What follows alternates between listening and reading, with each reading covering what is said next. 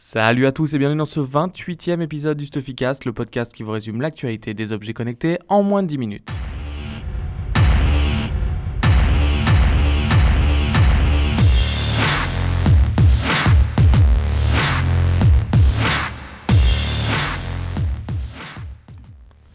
Une fois de plus cette semaine, c'est la Google Car, la voiture autonome qui fait parler. Il y a eu deux news intéressantes. Euh, la première, c'est aux États-Unis. Euh, en fait, dans la législation, euh, une voiture est considérée comme un véhicule ayant un volant, des pédales et un conducteur. Pour les voitures autonomes, ça posera problème. Et en fait, Google fait un lobbying immense pour faire bouger les choses.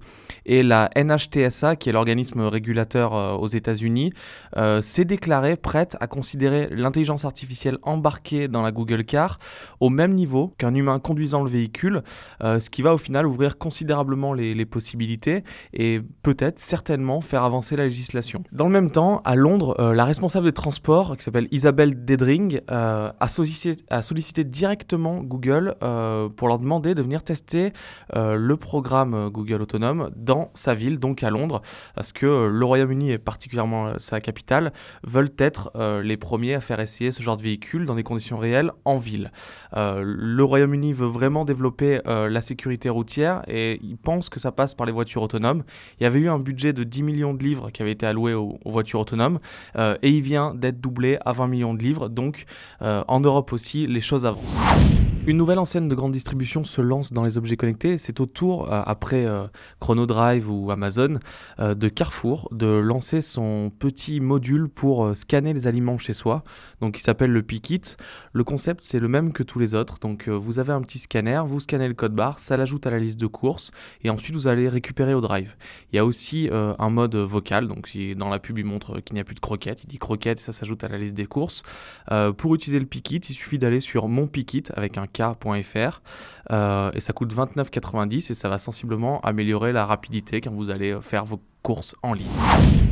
Parrot, de son côté, euh, vient de dévoiler une caméra qui est dédiée à l'agriculture, donc qui s'appelle le Sequoia. Euh, elle vient se fixer à tous les drones, donc euh, que ce soit un quadri ou multicoptère, ou les ailes volantes.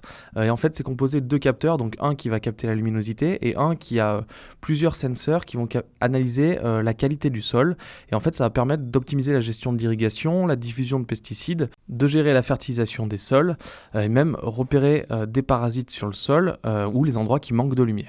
La précision est ultra fine, elle sera cependant différente si vous utilisez un multicoptère ou une aile.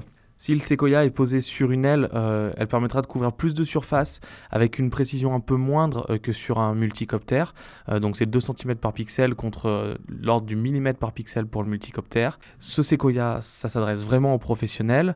et au niveau du prix, il coûte la, la somme de 3500 dollars, donc environ 3200 euros. Le test de la semaine, c'est le système de surveillance de MyFox, donc qui se compose euh, d'une alarme, euh, d'une caméra, qui a été testé euh, par Angelo, qui est notre spécialiste de la domotique. Je vous invite à aller voir son site qui s'appelle mysmarthome.fr, qui vous permet en fait de débuter dans la domotique, de choisir quelle est l'installation qui va vous convenir. et l'avis d'Angelo sur, sur le système MyFox est plus que positif, que ce soit au niveau de l'installation, du design et qu'ensuite euh, sur les possibilités offertes. Donc en fait c'est très simple le système MyFox, mais ça peut devenir euh, très complexe si vous le souhaitez avec l'accès à une API, la compatibilité avec IFT euh, ou l'entrée dans le programme Work with Nest. Donc je vous invite à aller retrouver le test d'Angelo sur le site, il est sur la page d'accueil, et à, à, donner votre avis dans les commentaires si vous aussi vous l'avez testé. C'est toujours bien d'avoir les avis de plusieurs utilisateurs. Pour terminer cette semaine, c'est pas une news, euh, c'est un concours qu'on vous propose en partenariat avec Domadou, donc vous pouvez le retrouver euh, sur leur site. On a aussi fait un article euh, si vous n'arrivez pas à trouver le bon article.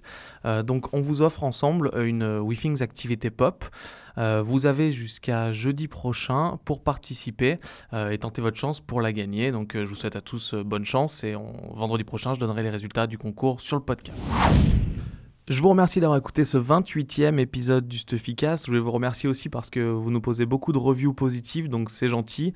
Euh, n'hésitez pas si vous avez des idées de rubriques pour le podcast que vous aimeriez entendre ou des focus sur certains sujets. Euh, on est ouvert à tout.